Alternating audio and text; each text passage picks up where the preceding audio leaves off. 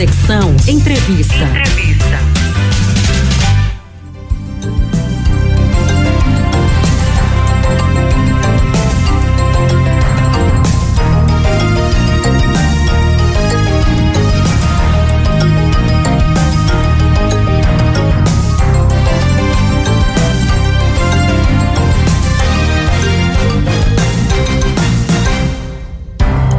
Empresa paga seu 13 terceiro salário hoje e se o dinheiro não cair na conta, o que é que faz?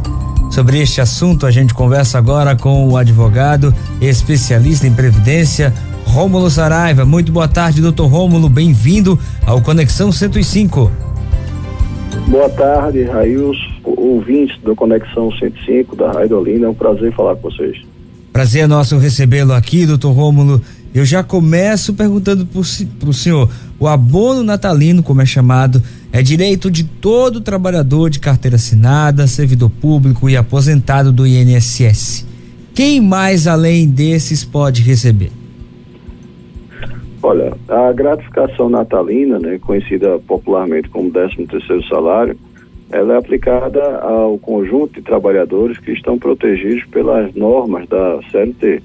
A gente tem aí os empregados, que têm as carteiras assinadas, é, as empregadas domésticas, né, é, os trabalhadores avulsos, né, aqueles que têm uma relação trabalho submetida a vínculo empregatício, são beneficiários desse, desse valor que é pago de longa data dentro da legislação trabalhista.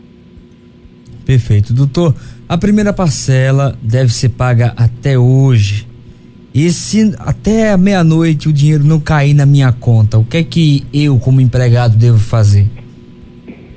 Pois bem, é, a inobservância desse prazo é, que é previsto na legislação, ela submete aquele que tem a responsabilidade de fazer o pagamento, no caso o devedor, né, o empregador que está fazendo a, a relação do contrato de trabalho, pode submeter a penalidades, né, inclusive de caráter pecuniário. Então, o Ministério do Trabalho, ele pode fazer uma autuação em relação às empresas que não fizeram o pagamento dentro do prazo previsto e elas vão pagar né, um, uma multa administrativa que não é reversível em favor do empregado, mas ela vai para o governo, né, para um fundo coletivo, ela não vai ser exatamente beneficiada por parte do empregado. E justamente por conta disso é que vem algumas situações em que o empregado pode reclamar de forma individualizada. É, então, por exemplo, é, considerando que esse direito seja programável, que havia uma perspectiva de ser recebida nesta data, e se o empregado comprova, por exemplo, que entrou uma dificuldade financeira, é, ou um endividamento, ou atrasou contas por conta desse retardo, e, e teve abalo de crédito, teve negativação em órgão de defesa do consumidor, é, isso pode ser motivo de indenização de responsabilidade civil.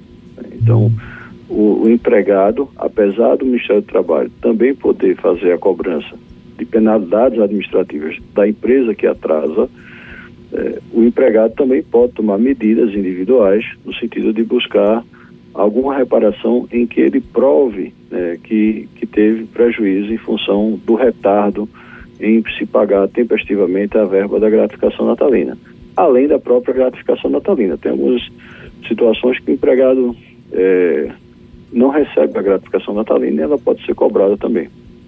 Aí no caso seria é, um exemplo para o nosso ouvinte entender eu trabalho numa determinada empresa, a empresa atrasou, eu vou, entro com um processo para receber o, o, abono natalino, o décimo terceiro, e também posso recorrer pedindo um, um, um, valor a mais, uma multa.